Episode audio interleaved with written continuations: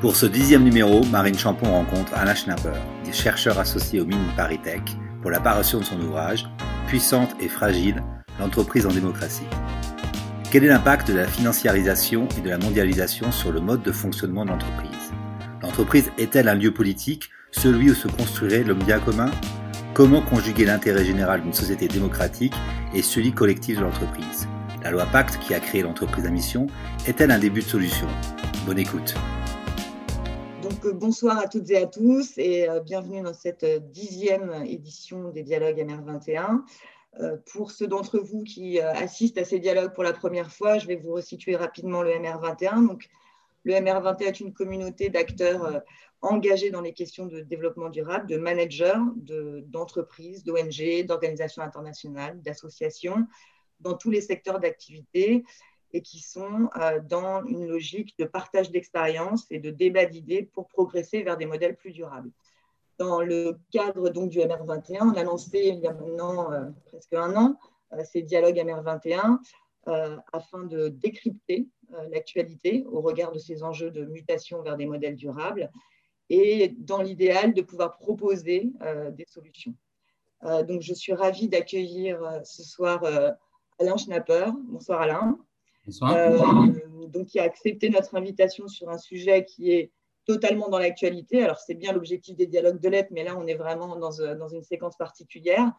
Euh, et, notre dialogue va s'articuler autour de l'ouvrage que Alain Schnapper a coécrit avec Dominique Schnapper, qui s'appelle Puissante et fragile, l'entreprise en démocratie. c'est un ouvrage qui est extrêmement intéressant par ce double regard de sociologue et de praticien, et donc qui pose un certain nombre de sujets euh, clé, euh, et notamment autour d'une thèse qui est assez forte, qui est de dire il faut repenser euh, l'entreprise aujourd'hui pour sauver la démocratie. Donc, vaste, vaste ambition et vaste sujet. Donc, je, vous propose, Alain, qu'on démarre peut-être justement à partir du titre de cet ouvrage qui est peut-être interpellant pour certains. En tout cas, c'est une remarque que j'ai eue. Puissante, oui, on, peut le comprendre. Fragile, comment? Et comment l'entreprise euh, s'insère dans cet espace démocratique? Est-ce qu'elle est, un, acteur politique, un lieu politique ou un lieu du politique? Donc, je crois que ce serait intéressant de démarrer en revenant sur toutes ces notions clés qui euh, constituent le titre de votre ouvrage.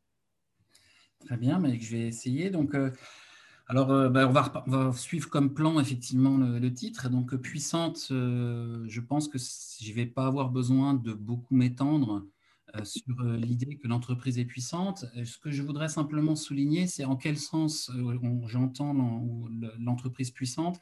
C'est au sens de, de possédant une capacité de transformation de la société.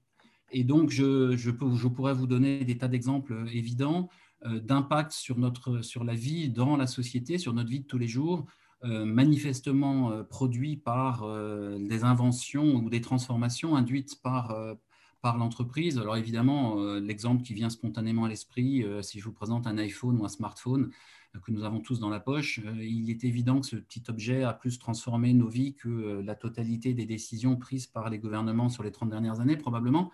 et évidemment, tout ça a été inventé dans, un, dans des entreprises. Et donc, je pourrais prendre d'autres exemples historiques pour montrer qu'en fait, depuis grosso modo la fin du 19e siècle, l'entreprise a été un puissant agent de transformation euh, de, la société. Euh, donc là encore, je ne vais pas insister parce que je, pense que euh, c'est une évidence. Et ça l'est encore plus en ce moment où, et j'imagine qu'on aura l'occasion de revenir dessus, sans y passer des heures et des heures, typiquement, on voit bien que les réseaux sociaux sont en train, et, d'une manière générale, les GAFA sont en train de transformer non seulement le fonctionnement de nos sociétés au sens de la vie quotidienne, mais aussi euh, le fonctionnement même de notre vie politique et de notre démocratie. Euh, il suffit de suivre l'actualité pour, euh, pour, en être convaincu où on a vécu d'un côté une décision qualifiée pour le moins de tardive de Twitter de couper le sifflet d'un président en exercice, et, inversement, quand on voit Navalny euh, essayer de défendre des valeurs démocratiques ou en tout cas des valeurs, euh, de contester en tout cas un pouvoir autocratique comme celui euh, de, de, la Russie, ben on voit bien que le même objet, enfin le même objet, le, même dispositif, on va dire, peut transformer dans des sens complètement inattendus deux sociétés complètement différentes et d'une certaine manière génère une forme, une forme de, de, de, mise en relation inattendue de ces différentes sociétés, de ces différents, différents fonctionnements politiques. Alors, pourquoi est-ce qu'on a écrit quand même, on a écrit également Fragile? On l'a écrit essentiellement en disant qu'il y a deux mécanismes qui la fragilisent. Mais euh, le premier, euh, c'est la financiarisation, euh, dont, vous, avez forcément beaucoup entendu parler, et je vais revenir dans une seconde pourquoi je considère que c'est un processus de fragilisation et non pas un, processus de renforcement de son pouvoir. Et puis, c'est d'une certaine manière l'immersion dans la démocratie et dans le fonctionnement démocratique.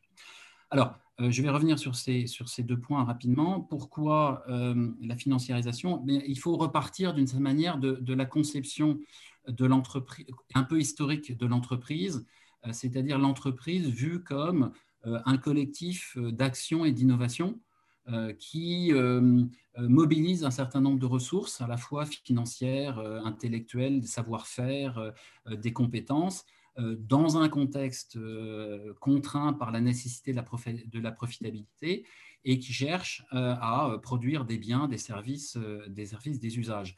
Et, finalement, c'est bien cette notion d'un collectif d'action et d'innovation qui est au cœur historique de la, création de la forme moderne de l'entreprise, qui est potentiellement remis en cause par la financiarisation. Donc, je vais aller vite parce que je pense que ça, c'est des, des, des, idées que vous avez déjà entendues ou lues.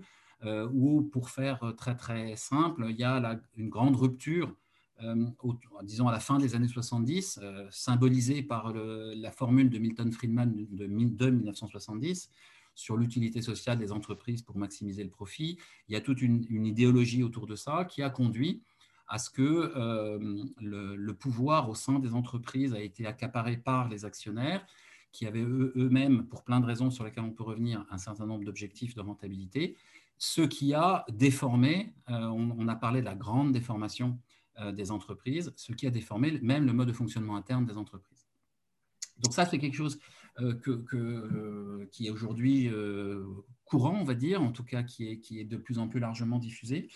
Et puis, il y a aussi, et ça c'est peut-être une vision peut-être plus moins, moins courante, l'effet euh, de, euh, de l'intégration de l'entreprise au sein de, nos sociétés démocratiques, y compris sous des formes qu'on a pu euh, qualifier de démocratie extrême, et je vais venir dans une seconde sur, sur ce que ça veut dire. Qu'est-ce que ça veut dire que cet effet, la, la, démocratie? Alors, les caractéristiques fondamentales de, la démocratie et des, citoyens démocratiques ou des homo democraticus, c'est une aspiration à la liberté et à l'égalité. Euh, c'est la caractéristique fondamentale du fonctionnement démocratique et des, humains dans, cette, démocratie, la démocratie. Et cette caractéristique, ces deux, ces deux aspirations sont en soi sans limite. Euh, et donc, euh, la difficulté est que si jamais cette aspiration allait au-delà des limites, ce qui finit par être remis en cause, c'est le fonctionnement même des institutions qui, par définition, dans un système démocratique, finissent par instituer des bornes, des limites pour permettre de euh, non pas vivre ensemble, mais d'agir ensemble et de, bâtir ensemble. Et donc, euh, cette aspiration à la démocratie, à la liberté, pardon, elle, a un premier, euh, un premier elle induit un premier phénomène de remise en cause un peu généralisée des, institutions. Deuxième mécanisme très fort, et, parmi les institutions, hein, on pense euh, à l'école, euh, à l'État plus généralement, à la justice, à l'armée, à la police, aux syndicats et également à l'entreprise. Euh, deuxième, deuxième caractéristique, c'est que cette liberté, elle permet que chacun d'entre nous, nous soyons de moins en moins déterminés finalement par euh, l'environnement social euh, dans lequel nous sommes nés. Euh, c'est-à-dire typiquement par rapport à, disons, il y a 30 ou 50 ans, on était beaucoup plus, d'une certaine façon, déterminé ou contraint par le fait que on avait été élevé dans tel endroit, que notre famille, elle était comme ça, que on, était d'un syndicat, on était d'une église, on était d'un parti, on était dans une telle communauté, dans et tout ça, euh, a, tout ça s'est très fortement euh, atténué, pour ne pas dire a, disparu, et ça nous met chacun d'entre nous euh, dans l'obligation de, bah, certaine manière, définir son propre, sa propre vie sociale, son propre rôle social, et ça crée une forme d'incertitude très, très caractéristique de, de, nos sociétés démocratiques occidentales. Et dans ce cadre-là, ben, chacun d'entre nous, nous sommes devenus en quelque sorte responsables, et c'est une énorme responsabilité de notre vie, de nos échecs, de nos réussites, euh, là où, à une certaine époque, on pouvait euh, considérer que les choses étaient très fortement déterminées par, d'une certaine manière, encore plus fortement déterminées plutôt, par euh, les conditions initiales dans lesquelles on, dans lesquelles on était né. Et donc, cette responsabilité, ben, c'est à la fois une liberté absolument extraordinaire, en particulier pour ceux qui sont bien équipés pour y faire face, donc en clair, qui ont euh, un capital social initial, euh, une formation, un environnement familial, culturel, etc., qui les favorise. Ça peut devenir un peu plus compliqué pour ceux qui ne bénéficient pas de, telles conditions. Et euh, ça explique aussi l'importance que le travail et donc l'emploi et donc l'entreprise euh, prennent dans la mesure où l'entreprise et le travail constituent finalement un cadre euh, qui permet d'aider chacun d'entre nous à trouver un, rôle social, une reconnaissance dans l'entreprise, reconnaissance de qui on est, de, des compétences qu'on est capable de mobiliser. Et donc, ça contribue de manière importante à euh, constituer, renforcer, aider chacun d'entre nous à euh, se, trouver sa position et son statut euh, social. Et donc, euh, il y a une situation paradoxale où à la fois chacun d'entre nous est prêt à remettre en cause, à critiquer l'ensemble des institutions, dont, dont l'entreprise, et en même temps, chacun d'entre nous en attend non seulement la participation à un collectif, et, puis on aura sûrement l'occasion de revenir sur la notion de télétravail dans tout ça, parce que c'est qui est, d'actualité. Mais donc un, besoin d'appartenance à un collectif qui renvoie euh, de la reconnaissance et de la valorisation, et également euh, la nécessité de trouver un sens euh, à sa contribution et à son travail, chose que vous avez entendue cent fois, la quête de sens des salariés, des jeunes, des moins jeunes, etc. Ça renvoie à une, euh, une, forme euh, d'incertitude assez essentielle et fondamentale qui est liée à cette liberté même euh, que nous donne, que nous donne le fonctionnement de nos sociétés démocratiques. Donc c'est en ce sens que d'un côté on l'a qualifié, enfin qualifié de puissante cette emprise, et de l'autre on l'a aussi qualifié de fragile. Donc sous ce double effet, euh, d'un côté de la financiarisation, qui, euh, a fragilisé, son, fragilisé pardon, son, comporte, son, son, mode de fonctionnement interne, et de l'autre, euh, à la fois les attentes et les exigences du citoyen démocratique que chacun d'entre nous est devenu dans, dans, cette société démocratique. Alors peut-être pour, avant d'aborder la, question de, solutions qui sont proposées notamment dans l'ouvrage pour retrouver, que l'entreprise retrouve sa raison d'être en tant que collectif d'action et d'innovation, comme vous le mentionniez.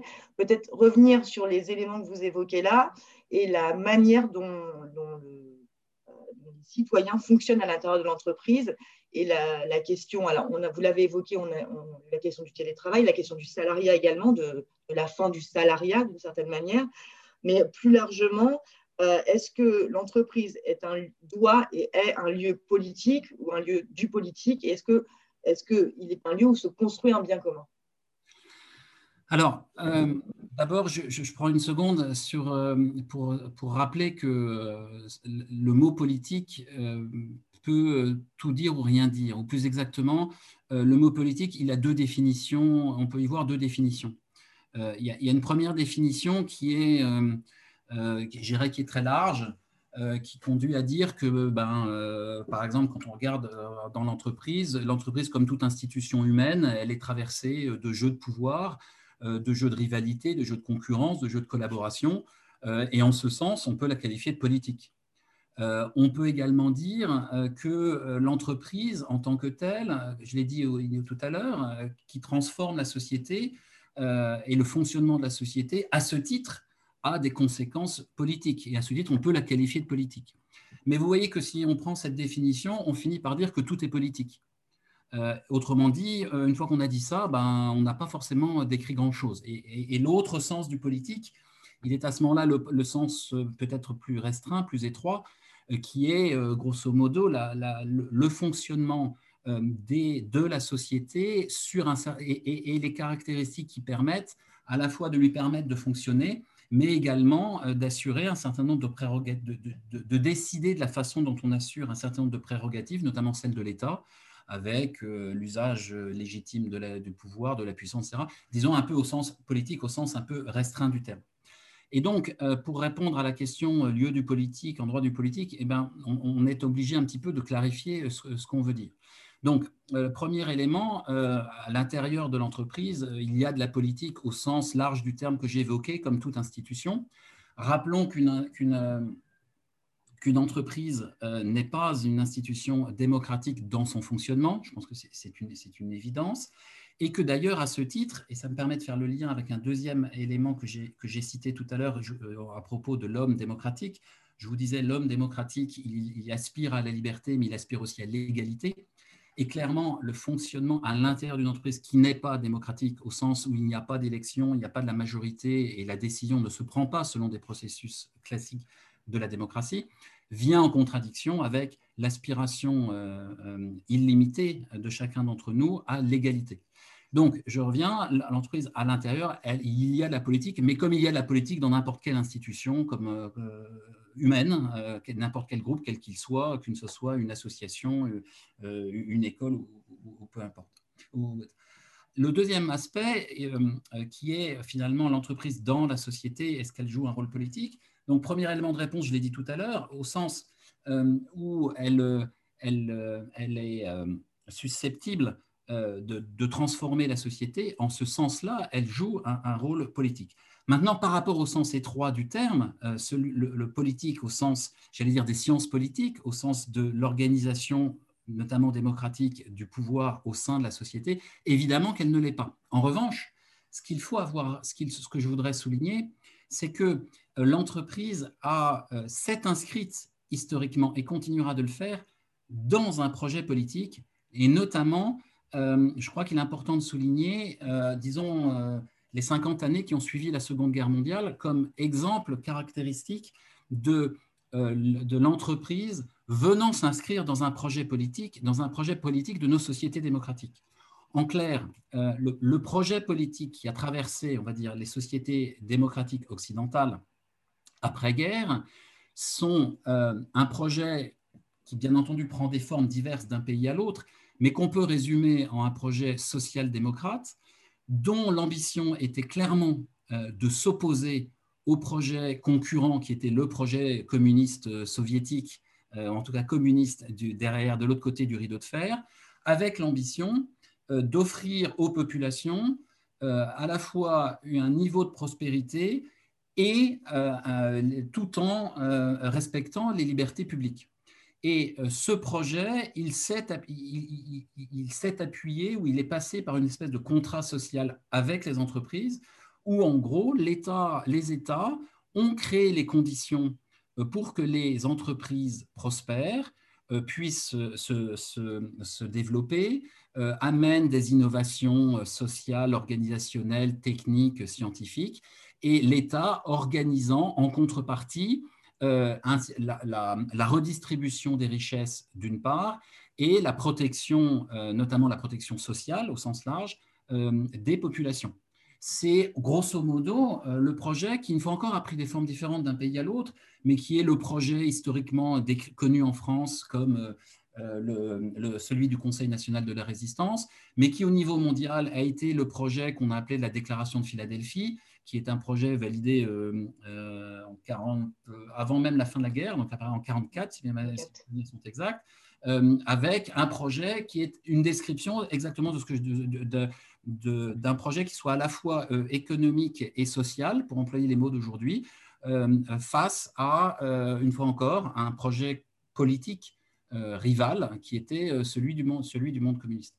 Et donc, en ce sens, on voit bien que l'État a organisé un projet dans lequel euh, les entreprises ont joué un rôle euh, qui était, comme je, le disais, à la fois euh, de créer des richesses, d'assurer la prospérité, de payer des impôts, qui ensuite, et, ou sous différentes formes, que l'État, par lequel l'État a organisé la, redistribution des richesses et la protection des salariés.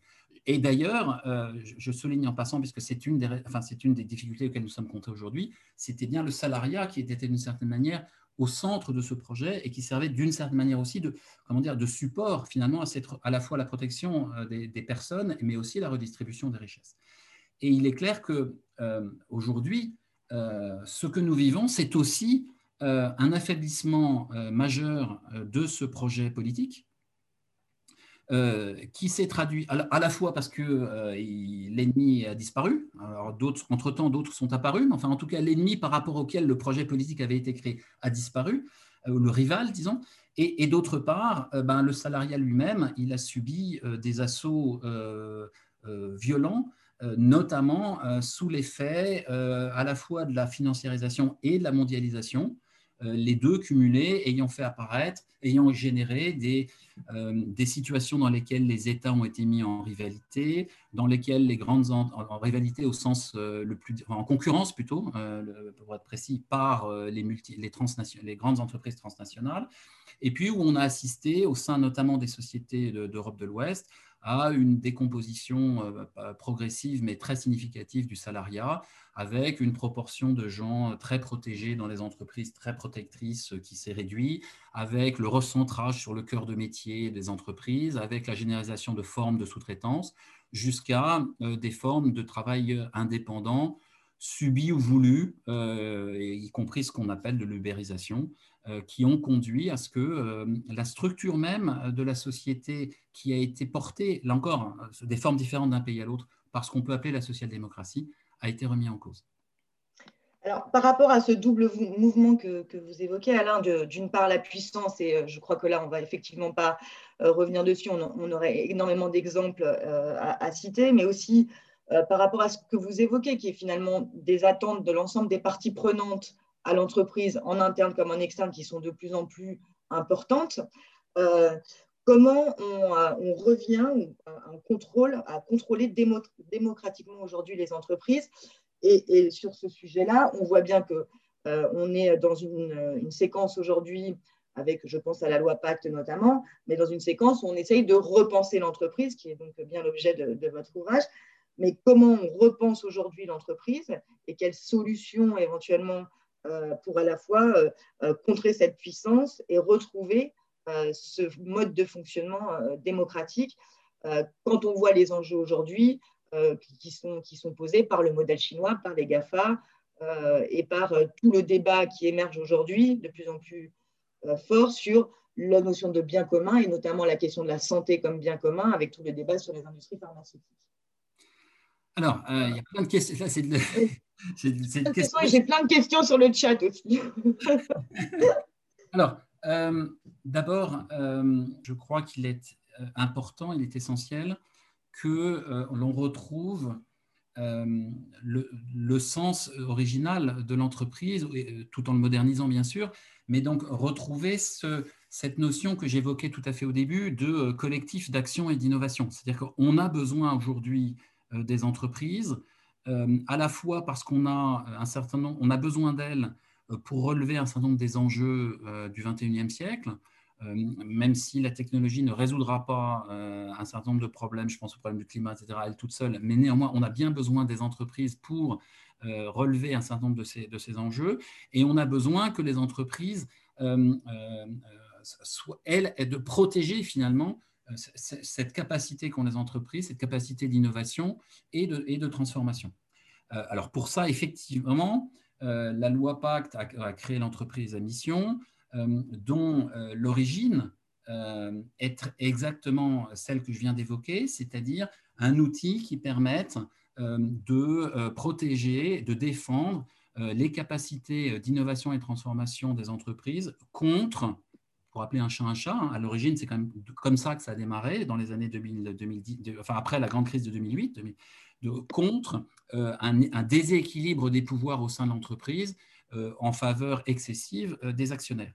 Et donc, le, concept de mission ou d'objet social étendu, comme il s'est d'abord appelé, mais disons de mission, tel qu'il est en gros dans la loi, cette articulation raison d'être et objectif, vise à formuler un intérêt collectif défendu par, par l'entreprise, qui est celui de l'entreprise, mais dans une entreprise, dans une conception un peu élargie, c'est-à-dire l'entreprise vue comme au cœur d'un écosystème avec un certain nombre de parties prenantes qu'il est capable de mobiliser dans, ce projet. Et donc cette, cette possibilité qu'a ouvert, ouverte la loi Pacte en France, il y a d'autres dispositifs qui existent dans d'autres pays européens ou, ou aux États-Unis, mais je, me concentrerai sur le dispositif français. Il a, une fois encore, euh, comme vocation de, euh, matérialiser, de permettre à l'entreprise d'inscrire dans ses statuts finalement cet intérêt collectif euh, qui n'est euh, pas celui des actionnaires, mais qui l'intègre d'une certaine manière, mais, mais, qui intègre les enjeux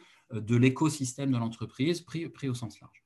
Alors, ce que n'a pas fait la loi Pacte, et ce qui reste, à mon sens, un chantier complètement ouvert, c'est précisément l'articulation entre cet intérêt collectif et je vais mettre des quelques guillemets autour, je vais vous dire tout de suite pourquoi, et l'intérêt général euh, que l'État a, euh, dans nos pays démocratiques, a euh, légitimité pour, formuler, ou en tout cas devrait avoir légitimité pour formuler. Donc en gros, historiquement, vous aviez l'intérêt général qui était réputé être porté par l'État, l'intérêt individuel porté par chacun d'entre nous. Quelque part, ce qui émerge avec, avec l'entreprise à mission, c'est ce concept finalement, entre guillemets, intermédiaire d'intérêt collectif. Et vous savez que dans la, loi Pacte permet à, laisse toute liberté à l'entreprise de choisir sa mission. Autrement dit, sa raison d'être et les objectifs qu'elle se donne.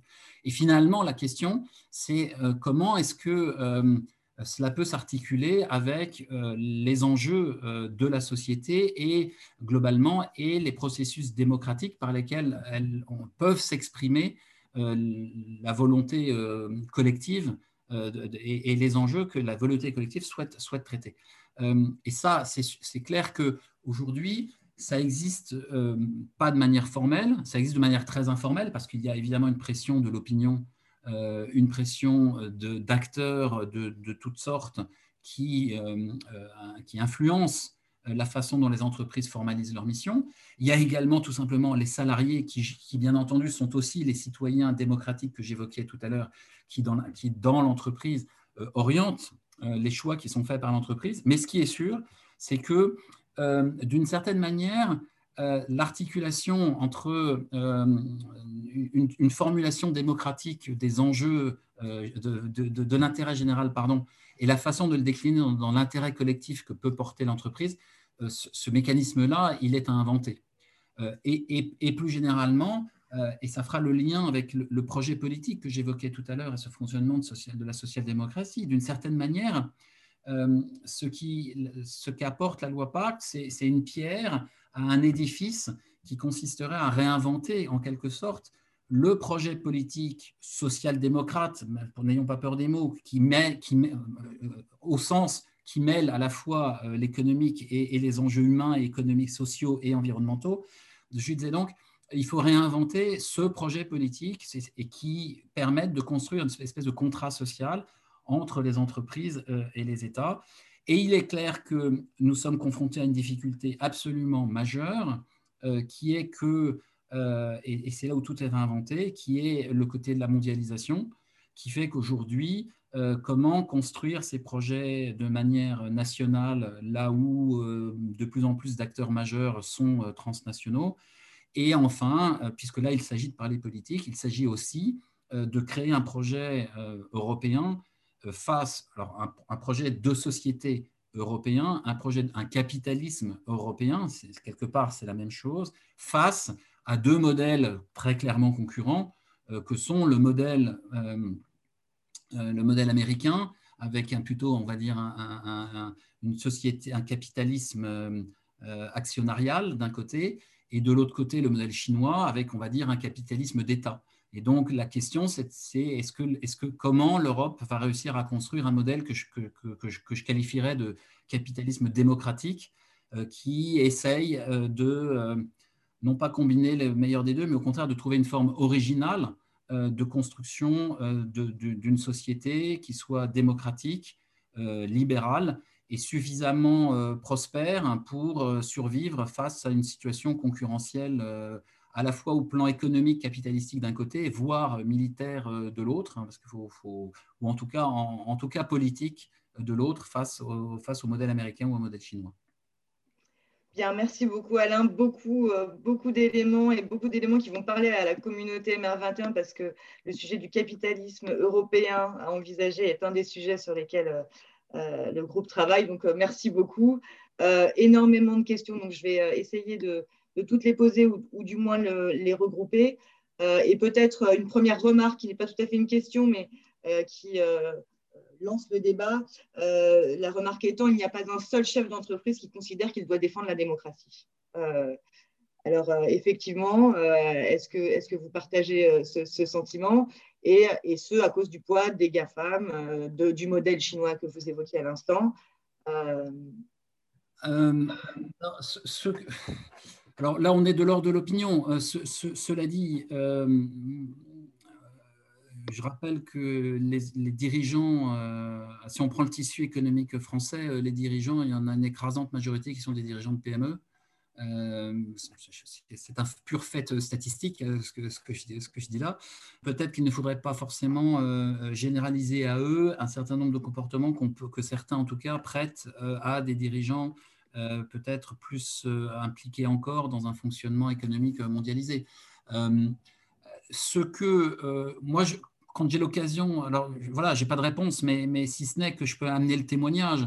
Euh, quand, euh, euh, quand vous discutez avec des dirigeants, et notamment prenez ceux qui ont été confrontés, ce qui a été le cas de beaucoup, à la situation des Gilets jaunes, la révolte des Gilets jaunes, c'était aussi peut-être vu comme une révolte de toute une frange de la population qui se vit comme sur, le, sur, le, sur le côté d'un d'un environnement euh, qui avance et qui avance euh, très vite.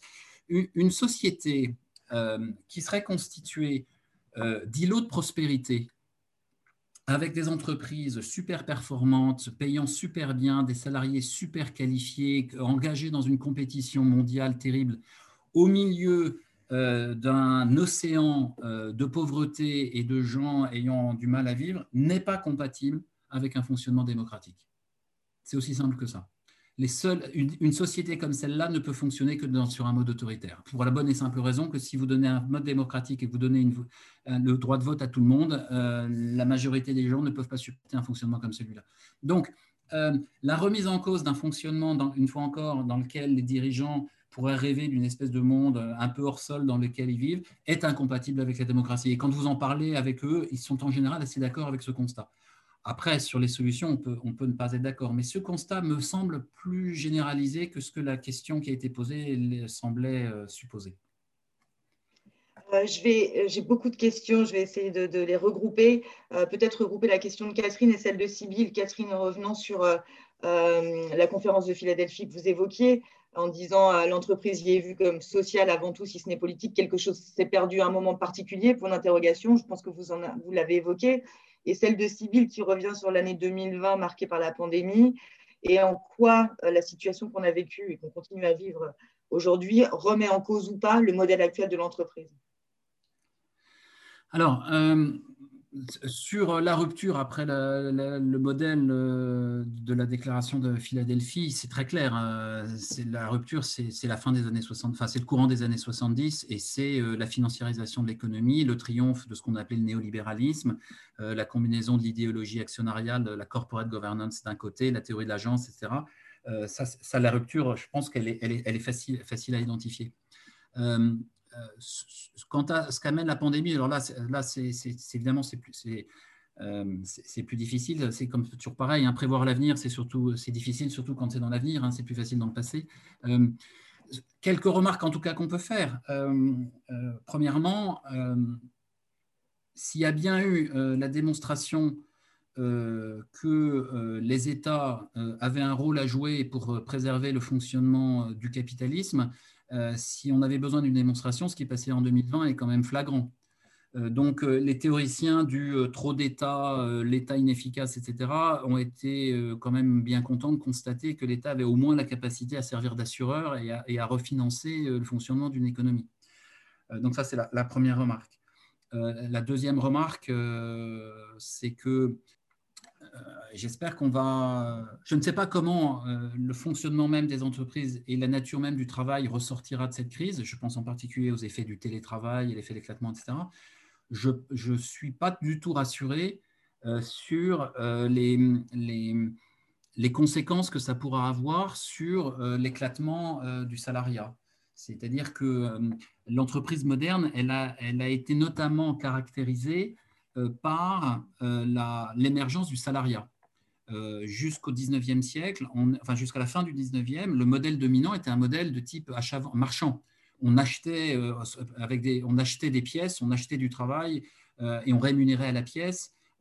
et, et c'est parce que les entreprises sont devenues des collectifs d'action et d'innovation qu'on a eu besoin de passer à quelque chose de différent, parce qu'on a eu besoin d'avoir finalement des salariés qui soient capables d'évoluer, d'apprendre et de contribuer à la transformation qu'amenaient les entreprises. Aujourd'hui, on assiste à un, phénomène euh, de retour en arrière sur ce plan-là. Je l'ai évoqué tout à l'heure en parlant de l'ubérisation simple de tâches.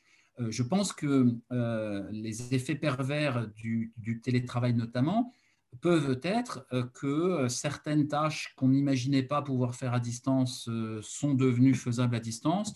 Une fois qu'elles sont devenues faisables à distance, la tentation de les faire à distance très loin ou euh, de les acheter, d'acheter de la prestation, euh, cette tentation va réapparaître et donc euh, ou est déjà réapparue ou est en train d'apparaître. Et donc ça pourrait contribuer à, nouveau à mettre sous tension et à, remettre en cause le fonctionnement du salarié. Donc ça, je pense que c'est un, c'est, pour, enfin, je pense que là il y a, un vrai, un vrai sujet, sujet d'inquiétude. Après, ça c'est le côté négatif, mais il y a un côté positif. Heureusement, euh, qui est que euh, ça a aussi permis de, mettre en évidence euh, l'importance et la contribution majeure des entreprises. Les, vaccins, pour, dire une évidence, les vaccins, ce n'est pas les États qui ont trouvé les vaccins, ce sont les entreprises qui vont produire les vaccins avec, en collaboration avec des labos éventuellement publics. Mais enfin, c'est bien dans les entreprises. les masques, ce n'est pas l'État qui les a fabriqués, on, a, on, a, pu un peu le remarquer. Donc, d'une manière flagrante, on voit bien euh, l'importance et, la nécessité qu'on a eue, et à un moment donné, on s'est appuyé sur les entreprises. Et puis, euh, euh, si on a pu continuer tout en étant confiné, à, être nourri, avoir des livraisons, etc., c'est bien les entreprises qui ont, fait tout ça. Donc, je pense aussi que, ça a mis en évidence ce rôle des entreprises. Après, évidemment, et de ce point de vue-là, l'expérience du, du, vaccin, de ce qui se passe avec le vaccin est très intéressante, parce qu'on voit bien qu'on a aujourd'hui, donc les entreprises, on a besoin des entreprises pour produire des vaccins, qu'on est dans des situations dans lesquelles les États se sont mis en concurrence entre eux euh, pour obtenir les vaccins, euh, qu'on a une espèce d'inversion, d'une espèce de situation très paradoxale, que du coup, euh, des, tentations, des envies de, formuler une notion de bien commun avec, avec les vaccins émergent. Je, je crois que typiquement, et certains avaient eu l'occasion de le dire au moment où Sanofi avait fait scandale, vous vous souvenez, il y a, il y a, quoi, six mois de ça, à l'époque où on pensait qu'ils arriveraient à avoir un vaccin, où ils avaient expliqué que les Américains en bénéficieraient les premiers, ça avait fait un tollé, il a fallu que Macron décroche son téléphone. Euh, là, typiquement, euh, si Sanofi avait été une entreprise à mission et avait euh, écrit un certain nombre d'engagements dans ses statuts sur, sur son utilité, sur la façon dont elle, dont elle veut contribuer à un intérêt collectif, probablement que la question serait posée de manière différente. Donc je crois aussi, et d'ailleurs on le voit dans la communauté des entreprises à mission, vous savez sans doute que, j'ai le plaisir euh, d'animer la communauté, on voit bien euh, qu'à l'inverse, le, Covid, la crise du Covid a aussi accéléré euh, la prise de conscience et la volonté de dirigeants euh, euh, de, voilà, donner, de, donner, une vraie utilité à leur, entreprise. Donc, euh, je crois que de la crise, il y a plein de menaces, mais aussi certainement plein d'opportunités qui peuvent, émerger autour du, rôle, du rôle de l'entreprise. Alors, j'ai beaucoup de questions, Alain, et il nous reste euh, un quart d'heure. Euh, je, vais essayer de, regrouper, je m'excuse pour euh, de ne pas poser forcément la question telle que, mais je vais essayer de regrouper. On a des questions autour de la promesse associée à un contrat. la question étant, mais je pense qu'elle regroupe d'autres questions. La promesse associée à un contrat n'est-elle plus vraiment tenue ni par l'État ni par l'entreprise? Qui rejoint une des autres questions sur, peut-être on en reparlera sur le projet social-démocrate, euh, est-ce que ce n'est pas une spécificité française? La, social-démocratie, non, n'est certainement pas une, spécificité française. regardez tous les pays du nord de l'Europe, les pays de l'Allemagne, d'une manière générale, pour des raisons historiques et culturelles, la social-démocratie a pris des formes extrêmement différentes d'un pays à l'autre. Mais si vous admettez la définition d'un projet social-démocrate comme celle que j'ai retenue, c'est-à-dire un projet politique qui vise à la fois à assurer euh, la prospérité de ces populations tout en préservant les libertés euh, publiques, donc une définition très générale, enfin assez générale, euh, cette définition-là, elle s'applique en tout cas à toute l'Europe occidentale et aux États-Unis. Ce qui n'empêche pas que, bien entendu, ça a pris des formes très différentes euh, d'un pays à l'autre, pour une fois encore, pour des raisons historiques et culturelles. Alors, j'ai des questions sur, pour revenir sur un point que vous avez évoqué, qui était donc le fonctionnement à l'intérieur de l'entreprise. Plusieurs questions. Une question sur les lanceurs d'alerte. Le législateur va prochainement légaliser la protection juridique des lanceurs d'alerte ou délateurs considérant que les organes de contrôle des entreprises sont insuffisants, euh, autour de l'entreprise perçue comme mercenaire avant tout, euh, pro-actionnaire avant tout, purpose washing euh, sur, sur par rapport à ces, à ces véritables actions en jeu. Donc peut-être sur cette question de votre avis sur la légalisation donc, des lanceurs d'alerte, et puis peut-être après revenir sur ce fonctionnement interne aux entreprises. Écoutez, sur la légalisation des, lanceurs d'alerte, euh, je ne vais pas euh, avoir des choses très, très, très, très originales à dire. Euh, il, est un fait certain qu'on a constaté tout au long de, de l'histoire récente de comportements totalement déviants de la part d'entreprises. personnellement, je considère que le cas pour moi extrême, c'est Lafarge finançant euh, directement des groupes terroristes en, Syrie euh, pour préserver la possibilité pendant plusieurs mois de continuer à exploiter. Je pense qu'à mes yeux, on a atteint le sommet du, comportement déviant. Bon. donc que ça existe, il n'y a pas de doute. que, à ce titre, le système de lanceurs d'alerte soit un dispositif qui permette, dans certains cas, de lutter contre ça, très bien. Euh, je crois néanmoins que euh, c'est plus fondamental de travailler euh, sur le système lui-même. je n'oppose pas les deux, hein, bien entendu, mais, je crois en tout cas que ça, ne permet pas en tout cas d'économiser le travail sur le système lui-même et notamment sur le fonctionnement des entreprises et qu'il il est, très important de mettre en place des dispositifs dans les entreprises qui permettent de euh, euh, contrebalancer, une fois encore, parce que c'est quand même de ça dont il s'agit à l'origine, de contrebalancer un pouvoir excessif qui a été pris par les actionnaires et donc par l'obligation de, profitabilité. Je rappelle que la, notion de profitabilité, c'est une obligation pour une entreprise, c'est une contrainte, mais ça n'est pas l'objectif et que c'est parce que euh, le pouvoir a été donné aux actionnaires et, parce que les intérêts des dirigeants ont été alignés sur ceux des actionnaires qu'un certain nombre d'entreprises ont fonctionné comme si le profit était l'objectif et non pas une obligation de survie.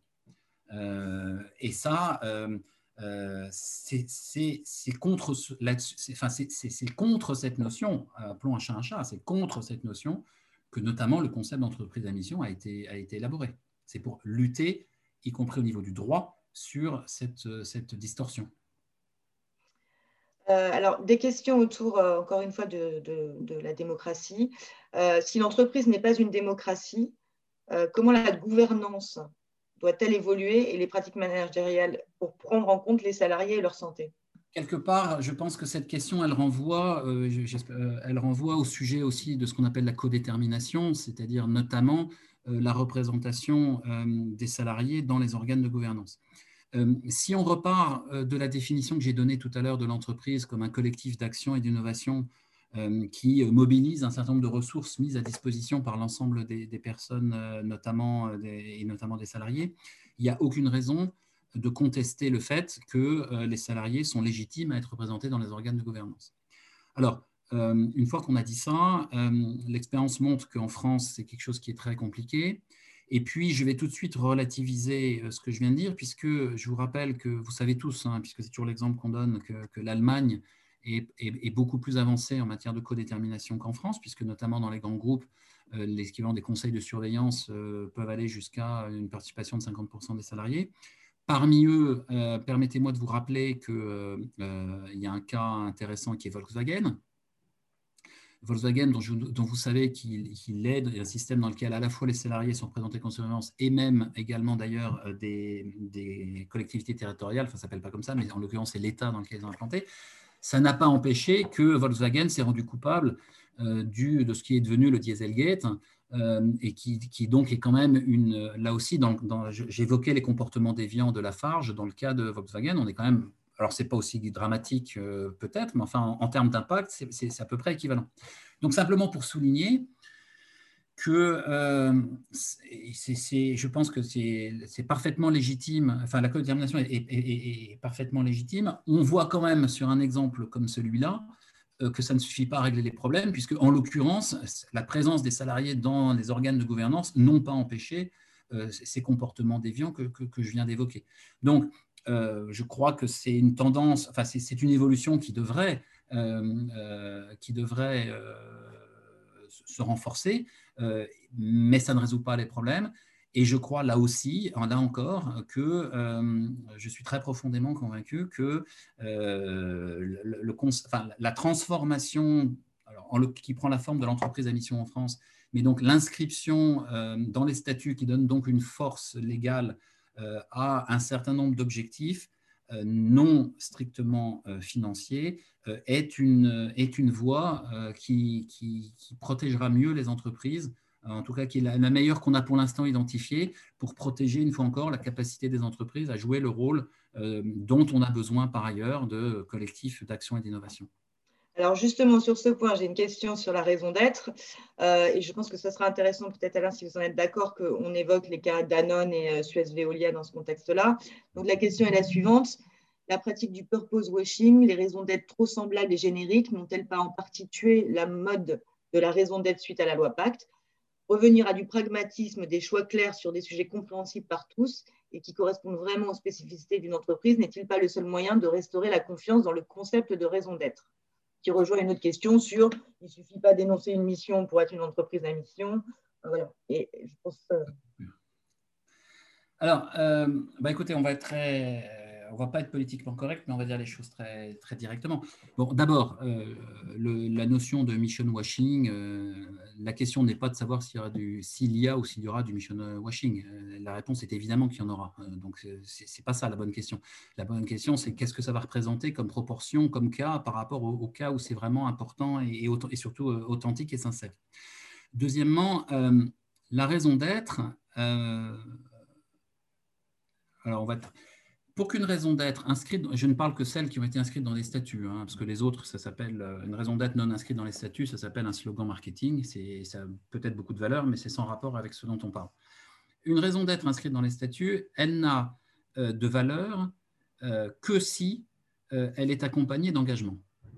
D'accord? Et pour que ces engagements soient et force de loi, en quelque sorte, il faut qu'ils soient inscrits dans les statuts. Et pour que euh, ces engagements inscrits dans les statuts soient crédibles, euh, il faut qu'il y ait un dispositif de, rendre, de reddition des comptes, de rendre compte. Il faut qu'il y ait un dispositif de vérification qui permette de s'assurer si l'entreprise respecte ou ne respecte pas ses engagements. Je pense que vous avez bien compris que ce que je viens de vous décrire, c'est strictement non pas la raison d'être, non pas l'entreprise à raison d'être, mais l'entreprise à qualité de société à mission. Et, donc, euh, pour être très clair, le, dispositif qui a des chances de fonctionner, c'est un dispositif qui combine à la fois des engagements statutaires qui soient articulés autour, certes d'une raison d'être, mais très honnêtement, ce n'est pas ça l'essentiel, c'est clairement euh, euh, les objectifs euh, qui sont les plus importants et qui soient accompagnés d'un système de vérification. Donc, une fois encore, les entreprises qui ont vraiment, et, surtout qui ont, qui ont avec sincérité et authenticité la volonté de se transformer, sont, par ce biais-là, sont celles qui iront jusqu'à, euh, jusqu'au stade de la société à mission. Alors certaines d'entre elles s'arrêtent juste avant, notamment les côtés, en gros font tout, mais ne vont pas jusqu'au stade de la, de, la, de la société à mission. Je pense qu'elles finiront par y aller, comme a pu le faire Danone. Alors, peut-être pour revenir sur Danone et sur Veolia rapidement, euh, Je rappelle que dans le cas de Danone, donc, comme vous savez tous, Danone est devenue société à émission fin juin, avec un changement de statut voté à 99,4% des actionnaires fin juin, et donc quelques mois plus tard, annoncé un plan de restructuration avec des suppressions d'emplois. Alors, la première chose que je voudrais rappeler, c'est que la, société, enfin, à mission est une qualité qui peut être réclamée par des, entreprises lucratives. Donc, euh, ce n'est pas parce que vous êtes société à mission que vous n'avez pas des, contraintes de profitabilité, notamment de, survie. Donc, euh, le premier élément de réflexion. Deuxième élément de réflexion, la notion euh, de, de, mission, de, raison d'être et d'objectif, donc de mission, elle encadre la stratégie. Pour autant, elle ne la détermine pas. Donc, une fois que vous êtes une société à mission, vous avez encore, si j'ose dire, toute liberté et toute nécessité de définir une stratégie. Et donc, quelle est la meilleure stratégie? Ça reste complètement ouvert. Et donc, ça n'est pas parce que vous pouvez être en désaccord avec la stratégie tout en étant en accord avec les objectifs de la mission. Je, reviendrai dans une seconde, mais toujours sur le cas de Danone. Entre-temps, vous savez qu'il a été, euh, il est mis, il, y a, un, un actionnaire, un activiste qui a pris euh, probablement pas grand-chose du capital et qui s'agite. Alors tout le monde, euh, tout le monde dit, euh, vous allez voir ce que vous allez voir, Danone va devoir renoncer à tout ça, poussé par la nécessité. Quand vous regardez, je ne sais pas quelle est la part d'honnêteté et d'authenticité là-dedans, mais quand vous regardez les déclarations de l'activiste en question, l'activiste en question, il dit s'inscrire dans les choix qu'a fait Danone, que notamment dans les choix de société à mission. Et ce qu'il conteste, ce n'est pas les raisons d'être et les objectifs qui ont été inscrits dans, dans les statuts, c'est la stratégie qu'a choisi Faber pour le mettre en œuvre. Donc je me permets de souligner ce point parce qu'il y a un peu une confusion. Les gens disent ah, en fait l'actionnaire est en train de remettre en cause la notion d'entreprise à mission de Danone. C'est faux. Pas, je ne dis pas qu'il a tort ou raison, mais ce n'est pas ça qu'il est en train de faire. Il est en train de contester la stratégie. Dernier point. Euh, premièrement, je trouve dommage, au moment où Faber a annoncé son, son, plan de restructuration, ce qui est dommage, c'est que les journalistes n'aient pas en fait posé la question au comité mission de Danone, et notamment au président du comité de mission, puisqu'en fait, c'est ça qui aurait été intéressant. Les journalistes auraient dû poser la question au comité de mission en leur disant Monsieur le comité de mission, si j'ose dire, ou Madame le comité de mission, est-ce que ce que Danone est en train de faire est-il ou non compatible avec les engagements qu'il a pris? Et ça, ça aurait été une question fort intéressante. Et enfin, je termine en disant Par ailleurs, je crois, parce que finalement, la, la pression qu'a eu Faber, elle était autour de Danone est moins rentable que ses concurrents, euh, Unilever et Nestlé, si mes souvenirs sont exacts. Et je pense qu'en fait, la vraie question qui se pose derrière celle-là, elle est, c'est quoi le bon niveau de rentabilité exigible par des actionnaires? Et ça, pour le coup, cette question-là, elle reste ouverte. Peut-être Veolia pour finir, mais bon, je vous ai dit euh, voilà l'essentiel. Vous avez deux entreprises. Alors Veolia est une entreprise qui est qui, qui n'est pas société émission, hein, c'est une entreprise à raison d'être. En revanche, elle fait partie de ces entreprises qui ressemblent beaucoup à des sociétés émissions en dehors du fait qu'elles n'ont pas inscrit dans les statuts euh, les objectifs, puisqu'elle est dotée à la fois d'une raison d'être, mais aussi d'objectifs et aussi d'un comité mission que Antoine Frérot appelle euh, comité des Critical Friends. Suez, de son côté, est une entreprise qui a déclaré une raison d'être statutaire, à ma connaissance. Alors, est-ce que, euh, parce que je crois que c'est un peu ça la question que certains se posent, est-ce que le fait d'être une entreprise à mission interdit à Veolia ou devrait interdire à Veolia de lancer une OPA dont on a du mal à la qualifier d'amicale, euh, sur, euh, sur Suez Réponse, moi j'en sais rien. Mais une fois encore, le fait d'être entreprise, entreprise, à mission ne préjuge pas de la stratégie. Et donc, euh, face à une même raison d'être, enfin, face à une, plutôt une mission, c'est-à-dire une raison d'être et des objectifs, le dirigeant reste responsable de la, de stratégie qu'il choisit d'adopter. Donc, est-ce que se lancer à l'assaut d'une euh, d'un concurrent pour atteindre une taille critique, augmenter ses effets d'échelle, etc., etc., est une bonne stratégie, est un débat qu'on peut avoir, mais qui, à mon sens, n'est pas le débat de savoir si c'est euh, compatible ou pas avec une entreprise à mission. Ou plus exactement, il y a deux débats. Il y a un débat qui est est-ce que c'est une bonne stratégie? Est-ce qu'elle est compatible avec, euh, avec la raison d'être de, de, de, Suez? Et jusqu'à preuve du contraire, vous pouvez relire la raison d'être de Suez, elle n'interdit pas de faire une OPA, même inamicale. Une dernière question, il nous reste une minute. Vous avez évoqué le projet européen euh, lors de notre échange. Euh, on, évoque là des, sujets ou euh, des, lois qui sont plutôt françaises, loi Pacte, etc. Comment vous voyez, alors si, on considère que le concept de société à mission est une réponse à ces enjeux de l'entreprise dans la démocratie ou l'entreprise comme percutant la démocratie. comment vous voyez ce sujet être porté aujourd'hui au niveau européen? Est-ce qu'il l'est et est-ce qu'il doit l'être? Et, si oui, par qui? Alors oui et oui, il doit l'être et il l'est. D'abord, il y a un certain nombre de pays qui sont en train de se doter de lois qui ressemblent à la loi PAC. Je pense notamment aux Pays-Bas, à l'Allemagne. Euh, à l'Angleterre. L'Italie a déjà quelque chose, mais c'est surtout repris en fait au niveau européen, euh, puisque euh, au niveau européen, mais de toute façon, vous aviez une intervention dans ce cadre-là de comment il s'appelle? Pascal Durand. De Pascal Durand.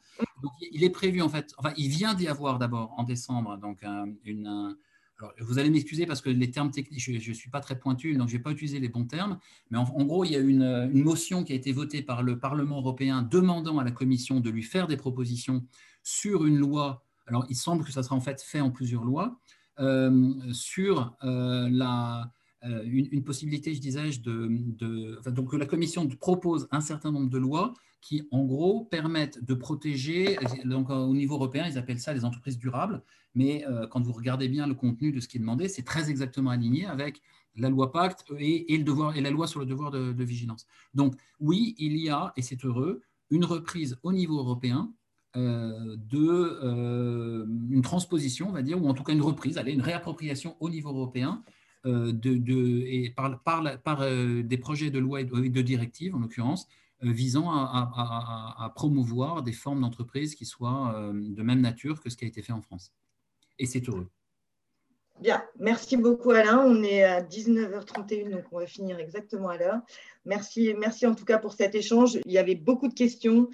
En tout cas, merci à toutes et à tous euh, d'avoir participé à ce dialogue. Et euh, on se retrouve pour euh, ceux qui le souhaitent le jeudi 18 février pour le prochain dialogue MR21 avec Isabelle Autissier, donc navigatrice et présidente du WWF France, autour de la thématique biodiversité et également des partenariats entreprises qui ont pu être noués, notamment dans le cadre du WWF. Voilà, merci à tous. Merci à tous de nous avoir suivis. Vous pouvez retrouver tous nos dialogues sur notre site mr21.org et toutes les plateformes de podcast. N'hésitez pas à vous abonner et à commenter. À très bientôt pour notre prochain dialogue MR21 le 18 février en présence d'Isabelle Autissier, présidente d'honneur de WWF France sur le thème de la biodiversité.